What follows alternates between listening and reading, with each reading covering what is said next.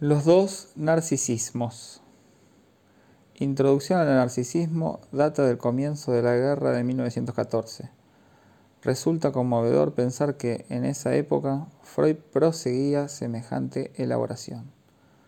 Todo lo que clasificamos bajo la rúbrica de metapsicología se desarrolla entre 1914 y 1918, tras la aparición en 1912 del trabajo de Jung traducido al francés con el título de Metamorfosis y símbolos de la libido.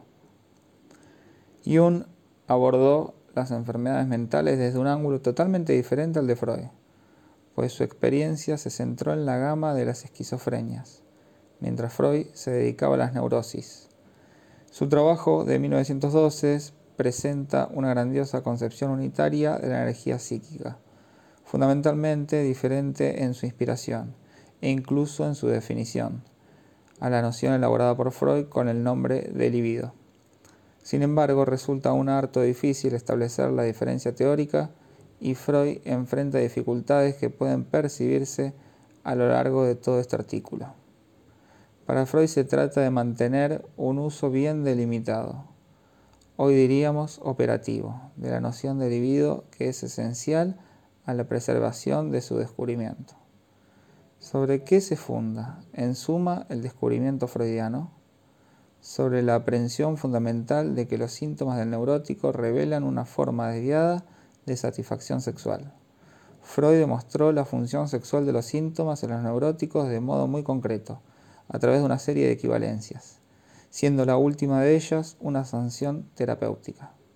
Sobre esta base sostuvo siempre que no aportaba una nueva filosofía totalizadora del mundo, sino una teoría bien definida, fundada en un campo perfectamente delimitado, pero enteramente nuevo, que implicaba cierto número de realidades humanas, particularmente psicopatológicas, los fenómenos subnormales, es decir, aquellos que la psicología normal no estudia, los sueños, los lapsus, los fallos que perturban ciertas funciones llamadas superiores.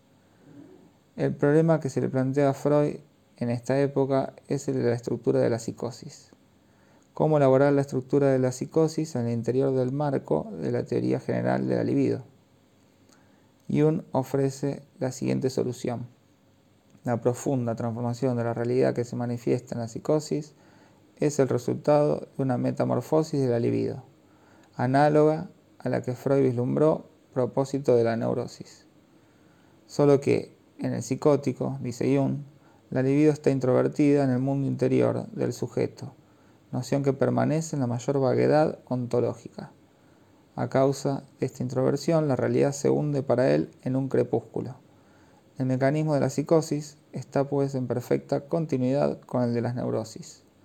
Freud, muy apegado a elaborar, a partir de la experiencia, mecanismos sumamente precisos, siempre preocupado por su referencia empírica, percibe que la teoría analítica se transforma en Jung en un vasto panteísmo psíquico, en una serie de esferas imaginarias que se envuelven unas a otras y que conduce a una clasificación general de los contenidos, los acontecimientos, la Leibniz de la vida individual y por último a lo que Jung llama los arquetipos una elaboración clínica, psiquiátrica de los objetos de investigación no puede desarrollarse por esta vía.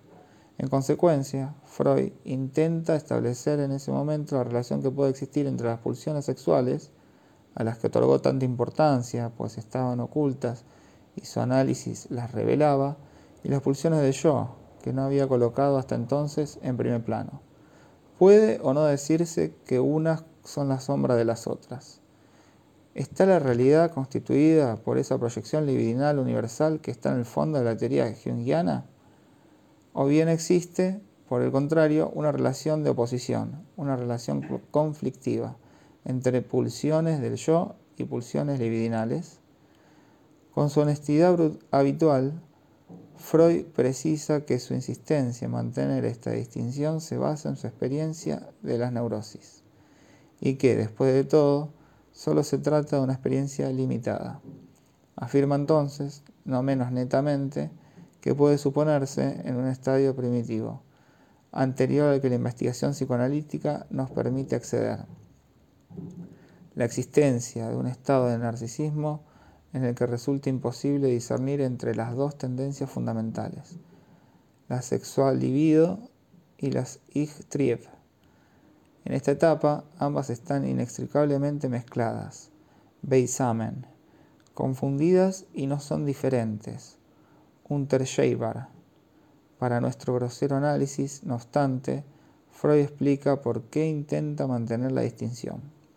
En primer lugar está la experiencia de la neurosis. Después, el hecho de que la distinción entre pulsiones de yo y pulsiones sexuales solo es imputable quizás a que las pulsiones son para nuestra teoría el punto último de referencia. La teoría de las pulsiones no se halla en la base de nuestra construcción, sino en su cúspide. Es eminentemente abstracta y Freud la llamará más tarde nuestra mitología. Es por esto que, apuntado siempre a lo concreto, colocando siempre en su lugar las elaboraciones especulativas que fueron las suyas. Subraya su valor limitado. Refiere la noción de pulsión a las nociones más elevadas de la física, materia, fuerza, atracción, que sólo se elaboraron en el transcurso de la evolución histórica de la ciencia, y cuya primera forma fue incierta, confusa incluso, antes de que fueran purificadas y luego aplicadas. No seguimos a Freud, lo acompañamos que una noción figure en alguna parte de la obra de Freud no nos asegura por ello que se la maneje de acuerdo con el espíritu de la investigación freudiana. Por nuestra parte, intentamos obedecer al espíritu, a la consigna, al estilo de esta investigación. Freud adosa su teoría de la libido a lo que le indica la biología en su tiempo. La teoría de los instintos no puede dejar de tener en cuenta una bipartición fundamental entre las finalidades de preservación del individuo y las de continuidad de la especie. Lo que se encuentra en el trasfondo no es más que la teoría de Weismann, a quien seguramente, gracias a sus clases de filosofía, recordarán. Esta teoría, que no está definitivamente probada, plantea la existencia de una sustancia inmortal en las células sexuales. Ellas constituirán un linaje sexual único por reproducción continua. El plasma germinal sería lo que perpetúe la especie y lo que perdura de un individuo a otro. Por el contrario, el plasma somático sería algo así como un parásito individual que, desde el punto de vista de la reproducción de la especie, habría brotado lateralmente con el fin único de vehiculizar el plasma germinal eterno. Freud precisa inmediatamente que su propia construcción no pretende ser una teoría biológica, sea cual fuere el valor que Freud da a esta referencia, sobre la que decide apoyarse hasta nueva orden y a beneficio de inventario.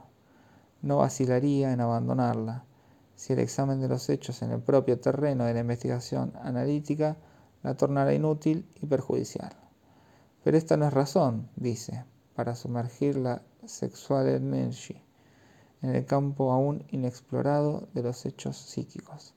No se trata de encontrar para el libido un parentesco universal con todas las manifestaciones psíquicas. Hacerlo, dice Freud, sería como si en un asunto de herencia, para probar sus derechos, alguien invocara ante el notario el parentesco universal que, según la hipótesis monogenética, vincula entre sí a todos los hombres. Quisiera introducir aquí un comentario, tal vez parezca contrastar con lo que le hago habitualmente, pero verán que nos ayudará en nuestra tarea, que es clarificar la discusión que lleva a cabo Freud y cuyas oscuridades y callejones sin salida no están disimulados en absoluto, como ya pueden percibir a partir del comentario de las primeras páginas de este artículo. Freud no aporta una solución, más bien abre una serie de interrogantes en los cuales debemos intentar insertarnos. En la época en que Freud escribe no hay, como nos dice en alguna parte, una teoría de los instintos, ready-made, lista para llevar.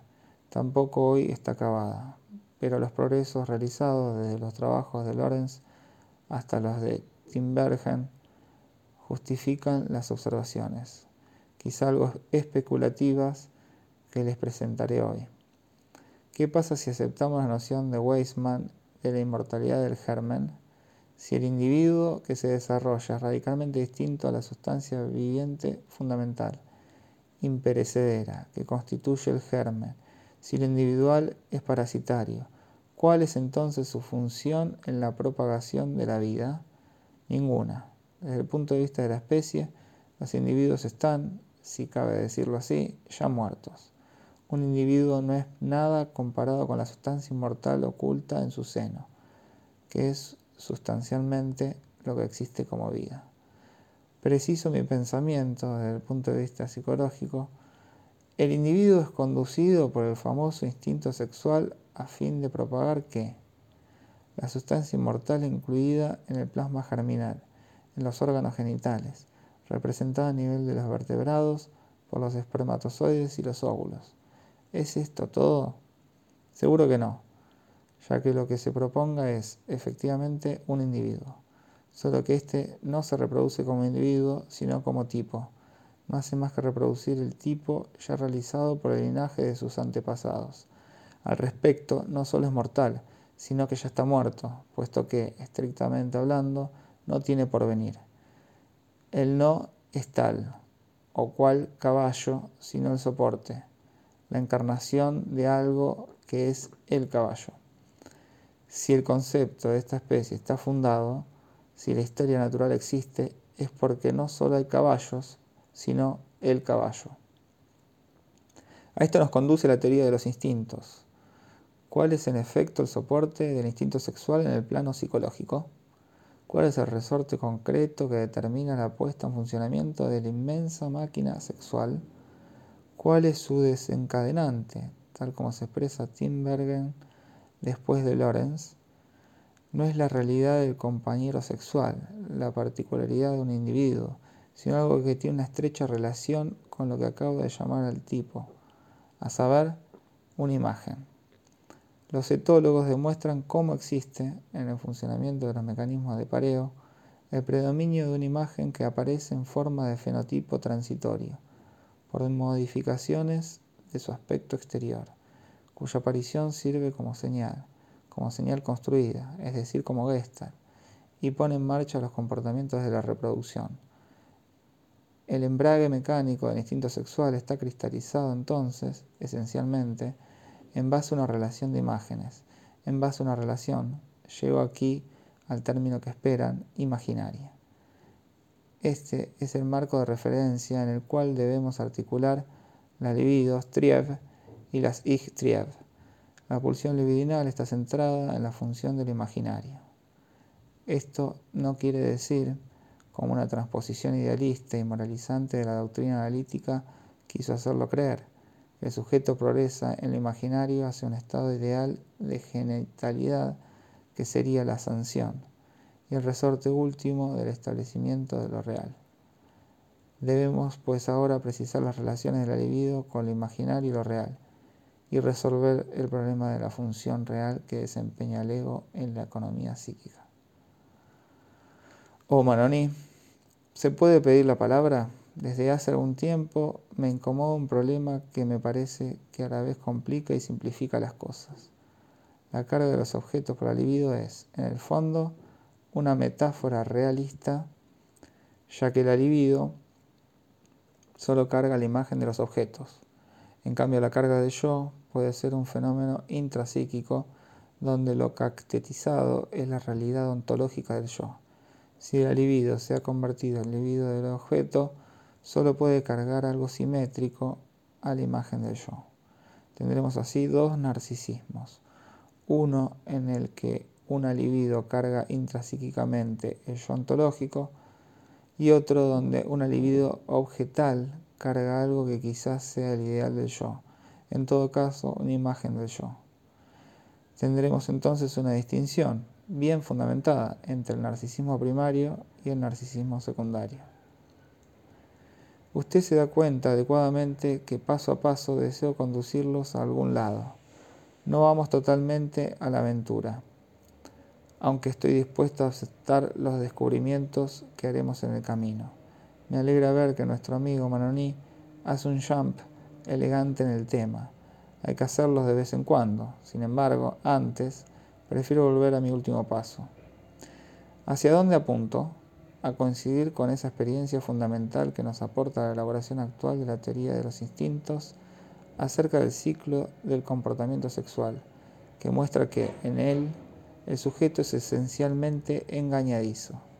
Por ejemplo, es preciso que el picón macho adquiera bellos colores el vientre o en la espalda, para que comience la danza de la copulación con la hembra. Pero podemos muy bien hacer una figura que, aunque poco pulida, tenga exactamente el mismo efecto sobre la hembra, a condición de que lleve ciertas marcas. Merxeigen. Los comportamientos sexuales son especialmente engañadizos. Es esto una enseñanza importante para elaborar nosotros la estructura de las perversiones y las neurosis. Puesto que hemos llegado hasta aquí, voy a introducir un complemento en el esquema que les presenté en el cursillo sobre la tópica del imaginario. Les indiqué que este modelo está en la línea misma de los deseos de Freud Freud explica en varios sitios, especialmente en la Traumdeutung y el Abris, que las instancias psíquicas fundamentales deben concebirse en su mayor parte como representantes de lo que sucede en un aparato fotográfico, es decir, como las imágenes, virtuales o reales, producidas por su funcionamiento. El aparato orgánico representa el mecanismo del aparato, y lo que aprendemos son imágenes.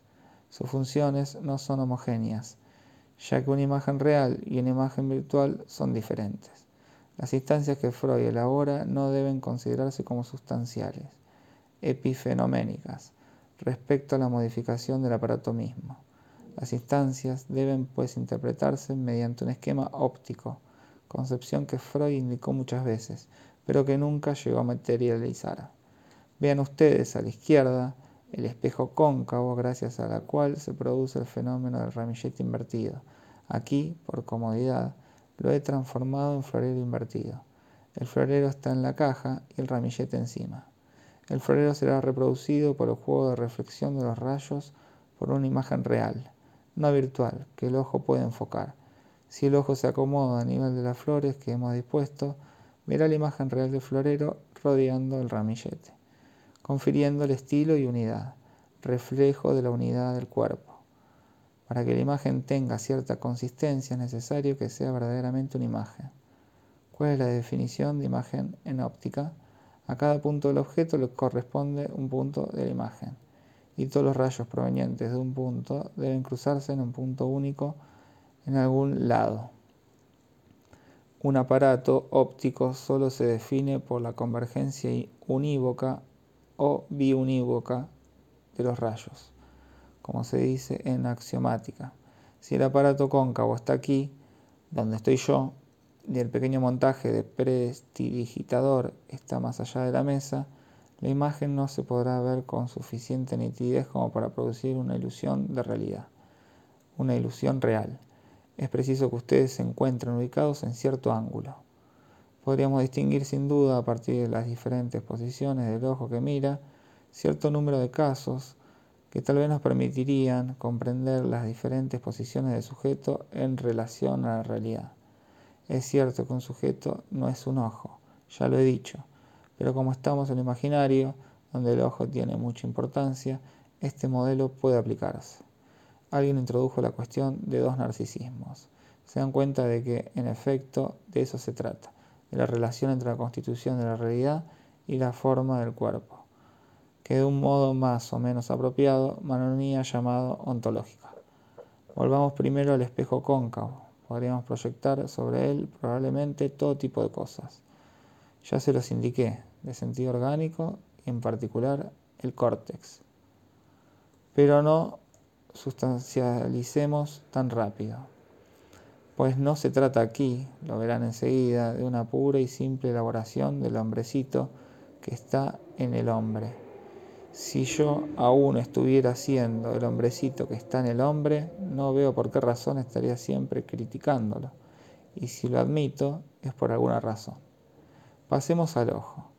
Ese ojo hipotético del que les he hablado, pongámoslo en algún sitio entre el espejo cóncavo y el objeto, para que este ojo tenga exactamente la ilusión del florero invertido, es decir, para que lo vea en óptimas condiciones, como si estuviera en el fondo de la sala, hace falta y basta una sola cosa, que hubiera más o menos en la mitad de la sala un espejo plano.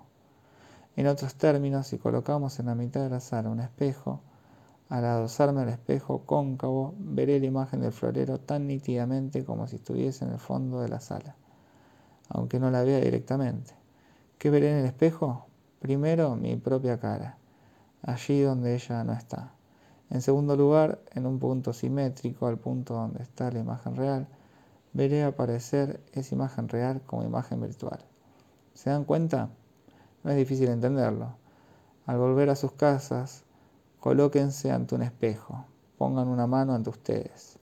Este pequeño esquema no es más que una elaboración muy simple de lo que desde hace años intento explicarles con el estallido del espejo. A su momento, Manoni hablaba de dos narcisismos. En efecto, existe en primer lugar un narcisismo en relación a la imagen corporal. Esta imagen es idéntica para el conjunto de los mecanismos del sujeto, y confiere su forma a su Umwelt. En tanto es hombre y no caballo. Ella hace la unidad del sujeto. La vemos proyectarse de mil maneras, hasta lo que podemos llamar la fuente imaginaria del simbolismo, que es aquello a través de lo cual el simbolismo se enlaza con el sentimiento, con el self-get-full que el ser humano. El mensch tiene su propio cuerpo este primer narcisismo se sitúa, si, si quieren, a nivel de la imagen real de mi esquema. En tanto, esta imagen permite organizar el conjunto de la realidad en cierto número de marcos preformados. Desde luego, este funcionamiento es completamente diferente en el hombre y en el animal. Este último está adaptado a un Umwelt uniforme. Hay en él ciertas correspondencias preestablecidas entre su estructura imaginaria y lo que le interesa en su Umwelt, es decir, lo que es importante para la perpetuación de los individuos, ellos mismos función de la perpetuación típica de la especie. En el hombre, por el contrario, la reflexión al espejo manifiesta una posibilidad no ética original e introduce un segundo narcisismo. Su pattern fundamental es de inmediato la relación con el otro. El otro tiene para el hombre un valor cautivador, dada la anticipación que representa la imagen unitaria tal como ella es, percibida en el espejo, o bien en la realidad toda del semejante. El otro, el alter ego, se confunde en mayor o menor grado, según las etapas de la vida, con el Ich Ideal, es ideal del yo constantemente invocado en el artículo de Freud, la identificación narcisista. La palabra identificación indiferenciada es inutilizable. Del segundo narcisismo es la identificación al otro que, en el caso normal, permite al hombre situar con precisión su relación imaginaria y libidinal con el mundo en general. Esto es lo que le permite ver en su lugar y estructurar su ser en función de ese lugar y de su mundo. Manoni dijo ontológico hace un rato, ¿y por qué no? Yo diría exactamente su ser libidinal. El sujeto ve su ser en una reflexión en relación al otro, es decir, en relación al ideal. Observen ustedes que es preciso diferenciar las funciones del yo. Por una parte desempeñan para el hombre, como para todos los demás seres vivos, un papel fundamental en la estructuración de la realidad. Por otra, debe pasar en el hombre por esa alienación fundamental que constituye la imagen reflejada de sí mismo, que es el Ur-Ich, forma originaria tanto del Ich ideal como de la relación con el otro. ¿Resulta esto suficientemente claro? Ya les había dado un primer elemento del esquema, hoy les proporciono otro. La relación reflexiva con el otro, enseguida verán para qué sirve este esquema, piensen que no lo traje por el puro placer de hacer construcciones divertidas, será extremadamente útil, pues permitirá situar casi todas las cuestiones clínicas concretas que plantea la función de lo imaginario, y en particular esas cargas libidinales que, cuando se las maneja se termina por no comprender ya qué quieren decir. Respuesta a una intervención del Dr. Granoff sobre la aplicación posible del esquema óptico a la teoría del estado amoroso. La estricta equivalencia entre objeto e ideal del yo en la relación amorosa es una de las nociones más fundamentales de la obra de Freud. La encontramos a cada paso, una y otra vez. En la carga amorosa, el objeto amado equivale estrictamente debido a la captación del sujeto que opera, al ideal del yo. Por esta razón existe en la sugestión, en la hipnosis, esa función económica tan importante que es el estado de dependencia. Verdadera perversión de la realidad por fascinación ante el objeto amado y su sobreestimación. ¿Conocen ustedes esa psicología de la vida amorosa tan sutilmente desarrollada ya por Freud? Nos topamos aquí con un punto importante y tan amplio que, como ven, apenas si logramos hacerlo actualmente.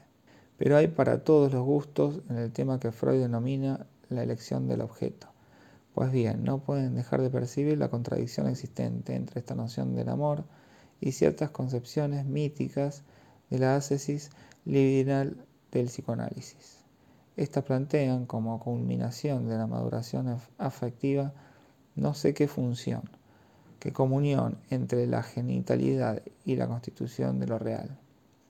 No digo que no haya allí algo esencial para la constitución de la realidad, pero es necesario aún comprender cómo funciona, porque o uno o lo otro, o el amor es lo que Freud describe, función imaginaria en su fundamento, o bien es el fundamento y la base del mundo.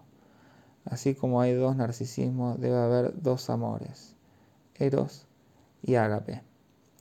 Respuesta a una pregunta del doctor Leclerc sobre los equívocos entre hija ideal e ideal hija en el texto de Freud. Aquí estamos en un seminario, no profesamos una enseñanza ex cátedra. Intentamos orientarnos y extraer el máximo provecho de un texto y sobre todo de un pensamiento en desarrollo. Sabe Dios como otros, incluso entre los mejores, como Abraham y Ferenczi, intentaron arreglárselas con el desarrollo del ego y sus relaciones con el desarrollo de la libido. Este problema es objeto del último artículo salido de la Escuela de Nueva York. Pero quedémonos a nivel de Ferenczi y Abraham. Freud se apoya en el artículo de Ferenczi, publicado en 1913, sobre el sentido de la realidad. Es muy pobre. Fue Ferenczi quien comenzó a meterle en la cabeza a todo el mundo los famosos estudios. Freud se refiere a ellos, en esa época estamos solamente en las primeras tentativas teóricas de articular la constitución de lo real y para Freud oír una respuesta fue de gran ayuda. Ferenczi le aportó algo y Freud se sirvió de ello. Este artículo de Ferenczi ejerció una influencia decisiva.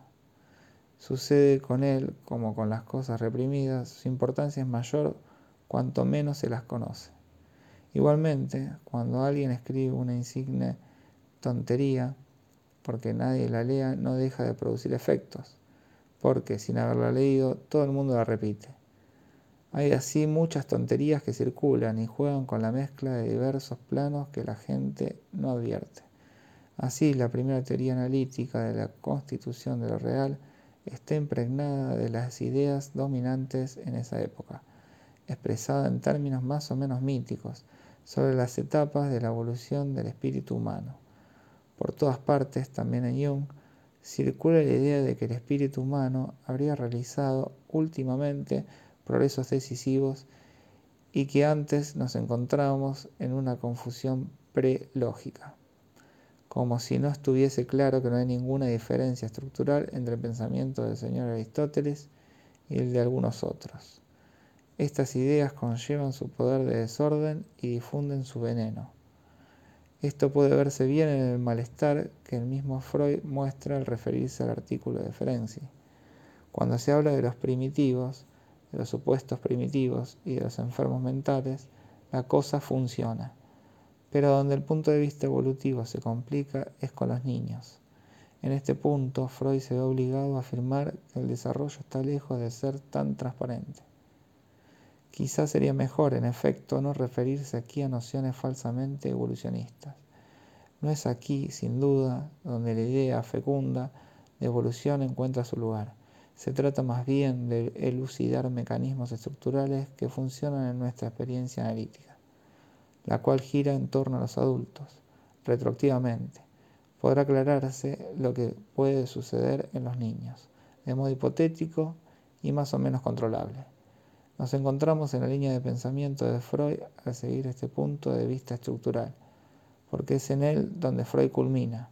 El último desarrollo de su teoría se alejó de los viajes analógicos, evolutivos, basados en un empleo superficial de ciertas consignas.